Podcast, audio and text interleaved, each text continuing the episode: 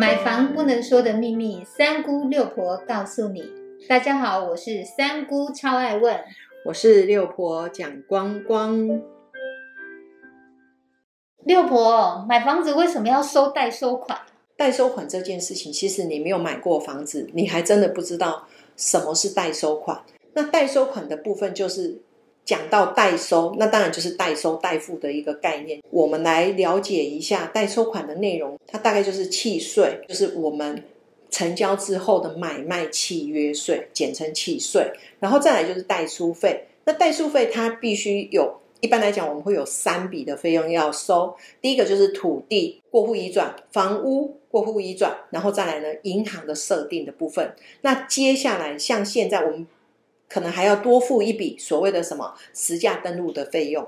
好，这个东西都是归咎在买方必须要付的。然后你买了房子之后呢，它有所谓的地震险、火险。规费，什么是规费？比如说你设定呃我们的设定的规费，那这是谁收？那当然就是我们的税捐稽征处收走了啊。然后再来就是设定费，设定费就是你今天如果有跟银行贷款的话，那它的费用，比如说我今天买了一千万的房子，那我八百万乘以一点二倍去做加计的设定的金额的时候呢，那这一些部分就是我们所要收的设定的一个费用。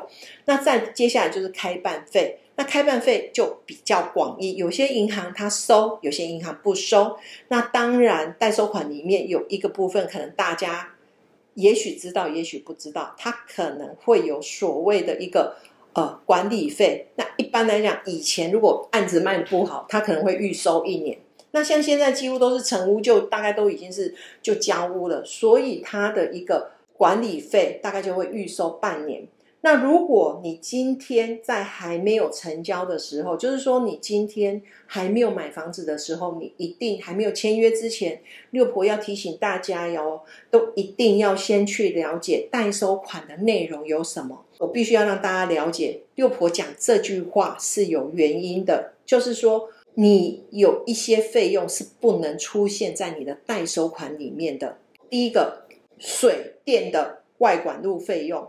的现补费不能加计在买方身上，那第四台的外管的施工费用也不能加计在我们买方的身上，瓦斯的管路费也不能加计在我们买方的一个代收款里面。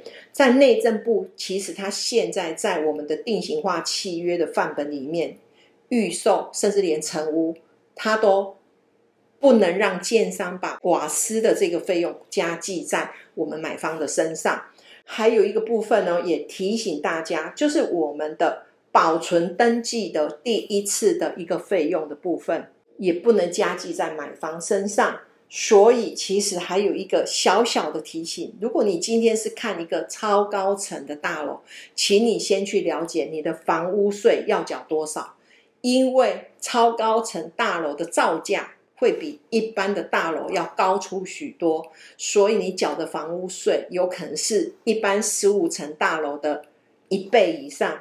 所以呢，这一些部分你就知道说，建设公司在对保的时候，为什么要跟你说代收款可能是两房的，可能跟你收个十五万呐，三房的跟你收个二十万呐。甚至就是说，他会因为你房屋的所在地下去跟你着收你的代收款的费用，有可能三十万、四十万、五十万都不等哦。所以你必须要先了解，你除了买房子之外，你必须要再另外准备一笔钱来付这些费用。我相信，对很多没有买过房子的人来说，真的都不晓得要缴交这么多的费用哦。还以为买房子只要单纯的房子的钱就可以。是啊，谢谢六婆这样子详细的解说。谢谢您的收听。如果你对收听的内容有不了解的地方，欢迎在下面留言，六婆讲光光将会为您解答哦。我们下回见，拜拜，拜拜。